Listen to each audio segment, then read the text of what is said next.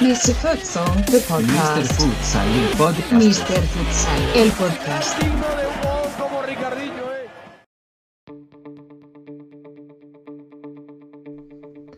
Hallo und herzlich willkommen, liebe Futsal-Community, hier zu einer neuen Ausgabe von Mr. Futsal Talk. Und man kann wahrscheinlich sagen, aktuell läuft der Futsal wieder auf Hochtouren. Die ganzen Ligen, die wir in Deutschland haben, sind gerade in der heißen Phase, teilweise sogar schon mit der Rückrunde, die begonnen wurde. Aber nicht nur in Deutschland, sondern auch international läuft der Futsal gerade wieder auf allerhöchstem Niveau. Wir haben gerade die Elite-Runde des UEFA Futsal Cups, die dieses Wochenende läuft. Vielleicht habt ihr schon einige Spiele gesehen. Vielleicht seht ihr heute Abend noch den Kracher Kairat Almaty gegen Inter Movistar um 20 Uhr. Vielleicht findet ihr einen Stream auf Facebook oder sonstiges. Und das Ganze hat uns ein bisschen auch zu der Thematik gebracht. Wir wollten vorher schon mal zum Thema Flying Goalkeeper was bringen. Und ganz, ganz, ganz zufällig, wirklich zufällig, haben wir ein quasi absolutes Explosionsinterview von Ricardinho dieses Wochenende bekommen, wo er sich sehr darüber aufregt, warum und wie man Flying Goalkeeper extrem missbrauchen kann. Und an meiner Seite heute wieder ist Daniel Weimer. Hi Daniel, grüß dich. Hi, schön wieder dabei zu sein. Und äh, ich bin sehr gespannt, deine Gedanken zum äh, Flying Goalkeeper und auch zu Ricardinhos Aussagen zu hören. Aber wenn du nichts dagegen hast, würde ich einfach mal starten, das Interview, das er auf Spanisch bei den Kollegen bei Eurosport äh, gehalten hat, mal hier frei zu übersetzen und dann steigen wir direkt ein und nutzen das Ganze, um über Flying Goalkeeper allgemein zu sprechen. Also Ricardinho wurde nach dem Spiel angesprochen von den äh, Kollegen und er wurde gefragt, weil es wurde sehr viel Flying in diesem Spiel, ich würde mal direkt sagen missbraucht. Und in der Halbzeit wurde Kakao, der Trainer von Kairat Almaty, gefragt und er hat selber gesagt, dass er halt natürlich viel kritisiert wurde die letzten Jahre, weil er halt äh, Flying Goalkeeper als äh, taktisches Mittel genutzt hat. Und dann sagt Ricardinho darauf, lass uns bitte nicht vergleichen wie Deva, das war der Gegner, gegen den Inter Movistar gespielt hat und auch 2-1 gewonnen hat, mit Kairat zu vergleichen, weil Kairat spielt, um Chancen zu generieren und auch Tore zu schießen.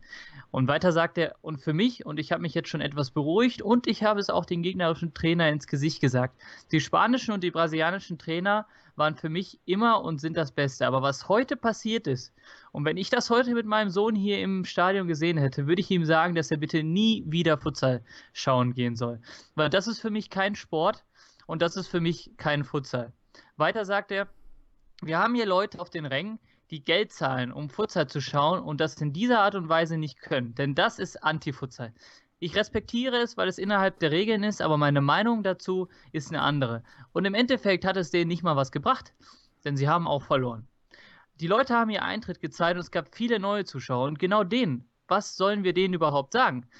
Wir wollen diesen Sport olympisch machen, aber wenn die Leute sich nicht ändern und das so ausnutzen und diesen Anti-Futsal spielen. Und das ist nicht der Anti-Futsal äh, oder der Futsal, den Kairat zu vergleichen ist, denn die machen was anderes, geht's nicht. Da muss bitte die UEFA und die FIFA etwas dran ändern, bevor das hier kein Futsal mehr ist. Punkt. Was sagst du dazu? Ja, starkes Interview, was sicherlich einigen Futsal-Enthusiasten extrem aus der Seele spricht, ähm, was diese Taktik, Spielsystem, wie auch immer, ähm, des Flying Goalkeepers, des 5 zu 4 äh, betrifft und ähm, viele auch im Amateurbereich, und das nehmen wir, habe ich auch immer oft wahrgenommen, nehmen dieses System eben als sehr, sehr langweilig wahr. Einmal, weil das, die angreifende Mannschaft eben nicht sehr dynamisch agiert und im anderen Fall, die Spiele werden dann immer wieder durch diese langen, langen Bälle entstehen, die ins leere Tor fallen. Also, wie die Entscheidung dann auch fällt, es ist langweilig und ähm, für den Zuschauer. Und das spricht hier Ricardinho extrem gut an und macht das ähm, auch auf internationaler Ebene sehr, sehr gut ähm, deutlich. Finde ich sehr gut, das Interview auf jeden Fall. Wir müssen natürlich immer ein bisschen äh, unterscheiden. Also ich meine, für die Zuschauer, die vielleicht nicht so viel oder Zuhörer besser gesagt mit Futsal zu tun haben, also Flying Goalkeeper, der Torhüter selber kann sozusagen in der eigenen Hälfte nur einmal den Ball haben, deswegen muss er in die andere Hälfte gehen, um sozusagen freie Kontakte zu haben und viele Mannschaften nutzen dann teilweise, dass sie den Torhüter auswechseln und mit einem fünften Feldspieler dann weiterspielen. Aber was aber, glaube ich, direkt wichtig ist hier zu sagen, äh, Ricardinho sagt ja selber, es gibt halt unterschiedliche Arten des Flying Goalkeepers. Es geht, glaube ich, mehr darum, dass der Flying Goalkeeper an sich nicht eine unfaire Taktik ist, sondern mehr darum, wie man das Ganze nutzt, spielt und auch auslebt, weil das eine sehr schwierige Art und Weise ist, das gut auszuspielen. Ähm, ja, und äh, Kairat ist das beste Beispiel, wie man Flying sehr, sehr attraktiv spielen kann. Das setzt erstmal voraus, dass Flying auch im Training eine Haupttaktik ist, die geübt wird und nicht nur einmal vor einem Spiel, sondern das ist die ständige Haupttaktik, die ich spiele. Also ich perfektioniere das. Und ganz wichtig, und das macht Kalrat so, so schön, der Torwart ist wirklich auch der Flying-Torwart. Also nicht immer dieses Auswechseln eines Feldspielers, der dann reinkommt und wieder rauskommt. Das bringt Unruhe ins Spiel. Bei Flying hat man also das System, was trainiert wird, plus den Torwart, ähm, der das auch spielen kann. Und wir haben gesehen, bei Kairat gegen Deva, wie auch Kairat gegen Braga, hat zweimal ähm, Higita getroffen. Also der Torwart ist so gut in dieses System eingebunden, dass er selber mitspielt und das macht das System bei Kairat so einmalig aktuell in Europa, so effizient und attraktiv, da man mit diesem System Tore erzielen will und dann macht das, ist das System auch attraktiv. Genau, ich glaube, was äh, ganz groß kritisiert wird, ist, dass man das Ganze missbraucht, um halt das Spiel langsam zu machen, um nicht Tore zu schießen, sondern das rauszunehmen, was den Futsal ja insgesamt als Sportart attraktiv sowohl für Zuschauer als auch aus taktischer Hinsicht, nämlich diese Geschwindigkeit, dieser ständige Wechsel von Offensive in Defensive und wieder zurück. Und wenn man das Ganze natürlich missbraucht, dann ist das Ganze ein bisschen, ein bisschen schwierig zu sehen. Ich glaube, es ist ganz interessant, weil wir hatten vor gar nicht allzu langer Zeit während des Landesauswahlturniers in Deutschland eine ähnliche Diskussion. Äh, da gab es die Westfalen-Auswahl, die trotz wahrscheinlich überzeugenden und besten Spielermaterial im Turnier sehr viel auf Flying Goalkeeper gesetzt hat. Und da ist auch die Stimmung relativ schnell umgeschwankt, oder wie hast du es gesehen damals? Ja, wie bei Zuschauern und Spielern auch. Ähm, das System, ähm, jeder sah Westfalen spielerisch in der Lage, das Spiel auch ohne Flying Goalkeeper zu gewinnen. Und man hat da nämlich ganz schnell gesehen, dass Flying Goalkeeper spielt nicht so in den Köpfen und in den Füßen der Spielern ist wie ein 3-1 oder 4-0. Also man hat eigentlich auf die schlechtere Taktik gesetzt.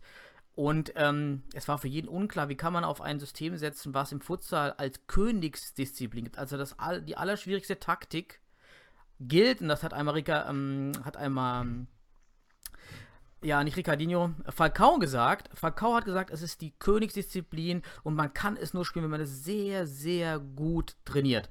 Also, wie kann ich die schwierigste Taktik spielen, die ich nicht so entsprechend trainiert habe? Ja, ich glaube, das kommt aber auch ein bisschen daher, da man natürlich das Gefühl hat, ein Mann mehr und ich werfe jetzt alles in die Waagschale, und, um ein Tor zu, zu schießen. Und da kann man sich natürlich drüber unterhalten, welche oder wann macht es Sinn, den Flying Goalkeeper auch vielleicht zu nutzen, wenn man es nicht perfektioniert hat. Korrigiere mich, wenn es nicht richtig ist. Soweit ich es im Kopf habe, alle Statistiken sagen, dass im Durchschnitt man, wenn man Flying, den Flying Goalkeeper einsetzt, man mehr Tore kassiert, als dass man schießt. Das kann natürlich jetzt äh, unterschiedlich ausgelegt werden, weil das eine riskante Taktik ist oder vielleicht auch, weil die Leute es einfach nicht richtig einsetzen. Also ich kann auch nur aus anekdotischer Evidenz da ein bisschen was erzählen aus meiner eigenen Wahrnehmung. Gerade im Amateurbereich ist das Risiko größer als die Chance. Das liegt vor allen Dingen daran, dass gerade beim Flying Goalkeeper das sichere Passspiel und das harte Passspiel der wichtigste Faktor sind. In jedem anderen System kann ich mir einen Fehlpass erlauben, weil ich immer Absicherungsmechanismen habe. Aber im Flying fehlt dieses Absicherungssystem. Das heißt, jeder Pass muss sich. Ich habe also hohe Anforderungen an das Passspiel, also an die Basics, an die Futsal-Basics. Und genau das sitzt dann eben bei den Teams, gerade im Amateurbereich, überhaupt nicht so sicher. Und deshalb wird diese wahrgenommene Überlegenheit mit einem Spieler ganz schnell gedreht in, ein, in eine Überlegenheit, in eine unsichere Überlegenheit. Ja, ich bin unsicher und sobald der Ball beim Gegner dann eben irgendwie landet, dann wird der auch ähm, dann entsprechend eventuell verwandelt als Konter oder als Direktschuss. Und ja, das ist so ein bisschen das, was man immer vielleicht vergisst, dass es sehr, sehr hohe, die höchsten technischen Anforderungen hat. Was machen wir denn jetzt mit dem Flying Goalkeeper? Sollen wir ihn abschaffen? Soll man sich irgendwas überlegen? Weil ich jetzt aus meiner Position würde sagen, man muss immer vorsichtig sein und ich glaube, das hat man auch bei Velasco, den Trainer von Inter Mobistade, nach dem Spiel im Interview gehört. Er hat halt gesagt, das ist halt innerhalb der Regle, des Reglements und deswegen ist es auch vollkommen okay, dass äh, sozusagen der Gegner das Ganze einsetzt. Und ich äh, glaube, wir würden ja jetzt natürlich auch lügen, wenn wir nicht sagen würden, dass wir selber in unserer Laufzeit als Trainer das Ganze mal eingesetzt hätten und versucht hätten, daraus einen Vorteil zu schlagen. Jetzt stelle ich dir die Frage, was meinst du, wann macht das Ganze überhaupt Sinn, das mal einzusetzen? Und lass uns danach vielleicht mal reden, wie man überhaupt aus reglementarischer Sicht das Ganze vielleicht einschränken könnte, sollte, weil es gibt da ja schon auch seitens von UEFA und FIFA Überlegungen. Ja, also wenn man, wenn man sich überlegt, ähm, wann man es einsetzen kann, kann man so eine Vierteilung vornehmen. Äh, man könnte es erstmal einsetzen als Komplettsystem. Also ich spiele wie auch Kaira teilweise äh, Flying komplett. Das ist, wenn ich das schlecht spiele, sehr unattraktiv, vor allen Dingen, wenn ich es nur benutze, um defensiv, um defensiv ähm, quasi Tore zu verhindern, obwohl ich den Ball habe. Also Dann, ich verteidige mit Ball, kann man quasi genau, sagen. Ich verteidige da ich den Ball, Ball habe, kann der Gegner nicht äh, Tor Korrekt. Dann kann ich es einsetzen situationsbezogen. Das ist auch meine präferierte Methode. Das macht auch Kairat sehr gut. Zum Beispiel, wenn wir einem Einkick sehr nah am gegnerischen Tor haben, dann kommt der Torwart situationsbezogen mit. Und dann spiele ich eine, eine Variante mit Flying Goalkeeper, einmalig, und dann zieht sich der Torwart zurück.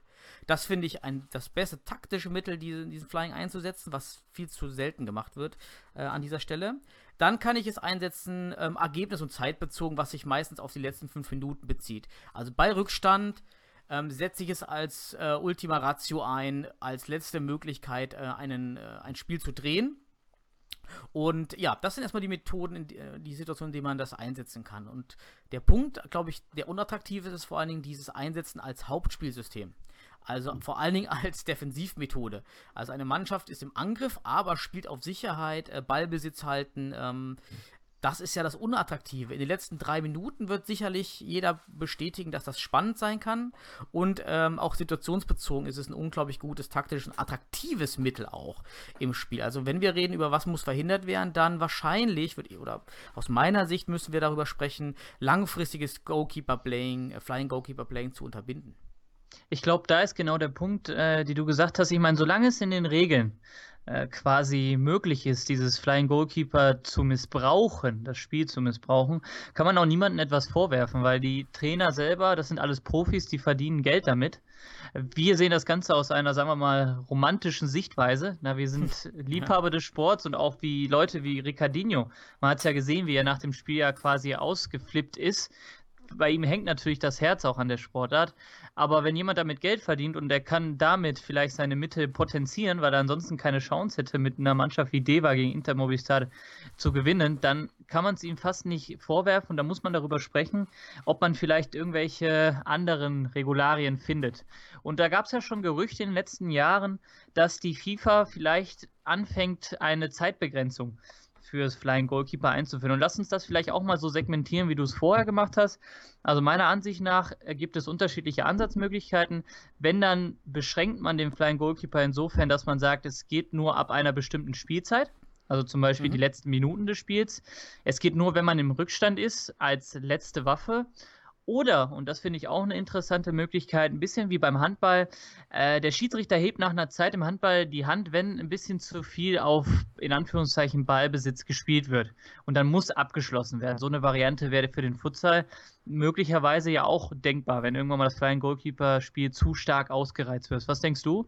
Ähm, alle drei Optionen sind attraktiv. Die Option mit äh, der Schiedsrichter entscheidet ist ähm, für das Spiel die attraktivste, aber organisatorisch natürlich sehr, sehr kompliziert der der Schiedsrichter zusätzlich dann die Zeit entsprechend nehmen muss. Ähm, also alle drei Möglichkeiten sind äh, aus meiner Sicht wäre eine gute Alternative oder gute Regeländerungen, die das Spiel attraktiver machen und die guten Seiten des Flying Goalkeeper Spiels, was wir herausgestellt haben, eben äh, motivieren und unterstützen. Und ähm, auch an der Stelle muss auch nochmal gesagt sein, du hast durch die Worte schon ein bisschen gesagt, man kann eigentlich nicht die Trainer dafür schuldig machen und die Spieler, die sich dieses System aneignen, denn es, ähm, wir handeln in, in, in dem Rahmen dieser Regeln. Das heißt, es muss es kann nicht an, an, an die Menschenverstand, an den Futsal-Enthusiasten appelliert werden, sondern es muss Regeländerungen geben, wenn wir aus Sicht der Community, der UEFA, FIFA, wie auch immer, das Spiel ändern wollen. Dann muss es eine Regeländerung geben mit reiner ähm, ja, Diffamierung von Trainern, wie jetzt bei Ricardinho, wird sich es nicht ändern, weil der Anreiz eben ähm, ja halt immer da ist. Ah, es ist ein ganz schwieriges Thema und äh, ich meine, für uns beides ist ja auch hier klar, wir wollen nicht sagen, wer das jetzt nutzt, ist äh, ein schlechter Trainer etc. Gut, dass du das nochmal herausgearbeitet hast, sondern es ist einfach ein schwieriges Thema. Na, wir möchten gerne etwas vom Futsal erwarten, nämlich, dass es eine attraktive, schnelle Sportart ist. Aber auf der anderen Seite, die Regeln sind halt so, wie sie sind. Aber ich glaube, dazu kann man sagen, der Futsal hat sich auch regeltechnisch in den letzten Jahren immer weiterentwickelt Es ist keine Sportart, die vollkommen fest ist von den Regeln. Das finde ich auch eine gute Sache. Und ich glaube, wenn jetzt auch wieder das Echo so groß ist, auch medienseitig und wichtige Spieler wie Ricardinho sich äußern, wird da wahrscheinlich etwas kommen. Aber in welcher Art und Weise, ich glaube, das äh, ist zu diskutieren. Ich glaube, im Hintergrund immer bedenkend, dass der Futsal irgendwann mal auch olympisch werden will. Und da sind solche kleine Regeländerungen in Anführungszeichen extrem wichtig. Ja, das ähm, macht äh, den Anreiz aus und äh, das gibt vielleicht den Anreiz, neue Spieler äh, dann in den Sportzonen und oder auch bestimmte Spieler nicht abzuschrecken durch dieses äh, Flying-System, da gerade neue Spieler, was Ricardinho angesprochen hat. Also wenn wir Spieler einmalig in die Halle bekommen, dann ist das ein Riesenerfolg und diese einmaligen äh, Zuschauer oder Spieler auch wie auch immer dürfen jetzt nicht verstreckt werden durch solche, äh, durch solche Spiele. Und was ich so ein bisschen auch nicht verstehe bei, bei vielen Trainern, ähm, es wird immer als Ultima Ratio gesehen und ähm, aus meiner Sicht gibt es zum Beispiel einfach Vollcourt-Pressing, was viel eher an den trainierten Systemen wie 3.0 oder 3.1 oder 4.0 liegt, die nur eine kleine Abänderung bewirken, aber trotzdem dazu führen, dass ich das Spiel äh, mehr Druck verleihen kann. Also warum versucht man erstmal andere Mittel auszuschöpfen, bevor man dann dieses Flying Goalkeeper zieht? Ähm, das beobachte ich manchmal, was ich nicht ganz verstehe. Und was ich auch nicht verstehe, muss ich auch mal an der Stelle sagen, ähm, das habe ich zu oft beobachtet. Nutzt die Plattform. Nutzt ja, die Plattform. jetzt muss das mal raus, weil das ist wirklich fast äh, irrational. Ähm, viele Teams, die Flying spielen und äh, erfolgsbezogen spielen, also ähm, ich schaffe es wirklich, den Ausgleich noch mit Flying zu erzielen, hören, ändern auf einmal wieder ihre Taktik nach dem Unentschieden und spielen wie vorher. Also wenn ich es also erkenne, dass ich, dass das Flying anscheinend eine erfolgsbringende Taktik gegen meinen Gegner ist, warum stelle ich dann auf einmal wieder auf die Taktik um, die vorher nicht zum Erfolg geführt hat? Es kann doch nur erklärt werden mit so, man sagt das in der Ökonomie, so Verlustaversion. Ja, also jetzt habe ich aber mal den Zustand des Gleichs und jetzt will ich wieder nicht dieses Risiko eingehen, was ich vorher eingeben habe, aber eigentlich gehe ich dann das Risiko ein, wenn ich meine Gewinnstrategie auf einmal wieder ändere. Das ist. Ist interessant, ne? weil man merkt es auch auf dem Feld, dass dann äh, psychologisch sich das ganze Spiel wieder verhindert durch den Ausgleich. Das, was vorher als Risiko akzeptiert wurde, ist dann nur noch als Gefahr. Das ist echt, man merkt es ja auch auf dem Spielfeld selber. Es ist komisch, aber es ist so, wie es ist. Wahrscheinlich, ja, das also ist für mich ein Mysterium, aber so ist, glaube ich, diese Verlustaversion, dieses, wenn ich etwas habe, hab, tendiere ich eher dazu, das zu behalten, als es zu riskieren. Wenn ich nichts habe, dann riskiere ich etwas. Aber das werde ich wahrscheinlich nie verstehen, wie man da dann die, auf einmal die Taktik ändert, die ja erfolgsversprechend ist in dem Folge. Ne? Also. Ja. Wer weiß, vielleicht gibt es ja irgendeinen Zuhörer, der die Lösung dafür hat und darüber dann direkt eine wissenschaftliche Arbeit schreiben möchte. Gerne. Perfekt.